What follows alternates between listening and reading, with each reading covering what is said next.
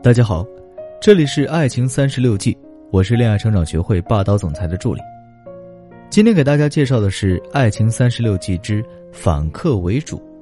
这个计谋是我们常用的一句俗语，意思呢，我想大家都理解，就是由客人转变为主人，或者说的再直白一点，变被动为主动。三国时期，有着四世三公家族地位的袁绍。就是用这招反客为主，不费一兵一卒，就从韩馥手里获得了素有粮仓之称的冀州。在当时啊，袁绍讨伐董卓，粮草缺乏，总是靠冀州牧韩馥救济。后来呢，袁绍就想了，我与其受制于韩馥，看他脸色，何不把冀州夺过来，为我所用呢？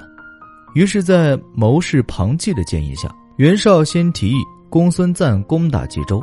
而后又派人劝说韩馥引袁绍入城，一起抵御公孙瓒的进攻。韩馥这个人呢，不但无能，而且还很怯弱。听使者这么一说，他特别害怕，于是不顾众人反对，让袁绍带兵进了冀州。可是这一决定就犹如引狼入室啊！袁绍进入冀州之后，虽然表面上对韩馥客客气气的，但是暗中却派部下很快占据了冀州的要害部位，这使得韩馥的主人身份有名无实。而袁绍则反客为主，成为真正控制冀州的主人。这个案例呢，是在军事中的实际应用。其实啊，反客为主这个计谋在情感中的运用，更是非常的广泛。应该说，在脱单、升温、挽回等各种情感问题中，都是很实用的。比方说脱单，现在很多女生在情感中很被动，遇到喜欢的男生总是羞于表达，本来心里很盼着男生能主动约自己。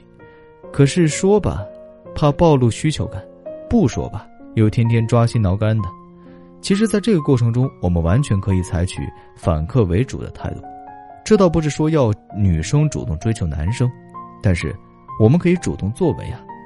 比方说，提升自己的外在，增加自己的吸引力，释放好感以及自己的可得性，或者通过一些小技巧冲击男性的荷尔蒙等等。我今年头半年有个学员小米。喜欢上了一个比他小几岁的男生，可这个男生对小敏好像不怎么关注。两人聊天吧，男生有时莫名其妙就不回复了，而且也没有任何解释。有时候呢说周末找小敏出去玩，可连续几次都爽约，到周末的时候就找不到人影了。这让小敏是又气又恨，但又没有办法，只能一个人郁闷。针对这种情况呢，我建议小敏不要被动等待，要主动作为，反客为主。一方面呢，要积极拓展男性人脉资源，不要在一棵树上吊死；另一方面呢，自己的特长、亮点该展示要展示，不要藏着掖着的。小敏还是蛮听话的，几个月的时间里就通过各种时机，利用各种场合，甚至滴滴打车、借充电宝这样的机会，积极拓展人脉资源，添加了好多男生。小敏本来不怎么喜欢自拍，也不太爱秀。我就说他酒香也怕巷子深，你外在条件再出色，如果不秀，别人怎么知道你的好呢？后来在七八月的时候，有一天，小敏发了一个朋友圈，配了一张穿着牛仔短裤、抱着猫倚栏在栏杆上的图片。这图片中，小敏笑容可爱，皮肤细腻，尤其是两条大长腿格外醒目。而恰恰是这条朋友圈，不仅吸引了大量评论，也引来很多单身男性的追求。而正是反客为主的态度和行为带来的转变，使小敏不仅树立了信心，也逐渐摆脱了过去悲观情绪，淡忘了曾经的感情困扰。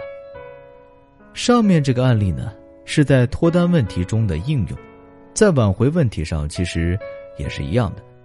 那么，有的女孩可能会说了：“我在挽回上一直很主动啊，总是联系他，跟他示好，甚至都和他道歉了，可是也不管用啊。”我的学员小维就是这个问题，她和男朋友吵架之后，赌气的说要做回普通朋友，可没想到的是，男友竟然答应了。小维一气之下说了句“祝你幸福”，头也不回的就走了。可是小维心有不甘呢，于是在这之后，她先是要男朋友给自己一个合理的解释，然后是要和男朋友和平谈判，再后来是向男朋友道歉求复合，十八般武艺都用上了。可这样做的结果却是，小薇的自尊感越来越低，男友越来越逃避，而两个人的关系却丝毫没有改善。我们可以看到，小维在挽回的道路上的确很主动，可是方向走对了吗？方法用对了吗？没有。大家可以再看一下这个计谋，反客为主带有一个“客”字，所以呢，我们想成为主人的话，应该和主人有点感情基础才行，至少得是个客人吧。可是如果在挽回的过程中一而再、再而三的破坏感情基础，恐怕是要被扫地出门，连客人也做不成的。因此啊，如果想挽回，一定要管理好情绪，及时止损，先保住客人的这个角色。而主动的方向呢？当然也不是隔三差五的主动骚扰前男友，而是要主动提升自己，为二次吸引做准备。特别是在情绪问题上，一定要保持情绪的稳定，让对方觉得你是安全的，这样对方才会愿意从小树洞里钻出来，重新和你建立联系。在小维的案例中，我建议小维果断断联，停止破坏关系的行为。当然了，在断联期间呢，也并不是被动等待。而是将关注点逐渐从对方身上转移到自己身上，比方说提升自己的内外在价值，回归原有的朋友圈，积极参加社会活动，拓展新人脉等等。在这个期间，小维把关注点转移后，还真有两位新的追求者，而且仅仅过了三个礼拜，前男友就发来消息，主动提出复合。所以在挽回问题上，大家发现规律了吗？没错，一定不要破坏关系。在感情基础存在的前提下，什么都好谈，而且我们主动作为的方向也是提升自己、改善关系。其实啊，反客为主在情感问题中的应用还有很多，可是由于时间关系呢，今天只能讲到这里。大家如果觉得不过瘾，想了解更多，或者说有自己想听的内容，可以联系我的小助理，向我反馈。同时呢，如果大家希望脱单、升温、挽回、解决婚姻问题，都可以来找我帮你们出谋划策，也可以添加助理咨询师的微信“恋爱成长零零七”，为你私人定制专属课程。好了，本期节目就到这里就结束了，感谢各位的收听，让我们下期节目再见，拜拜。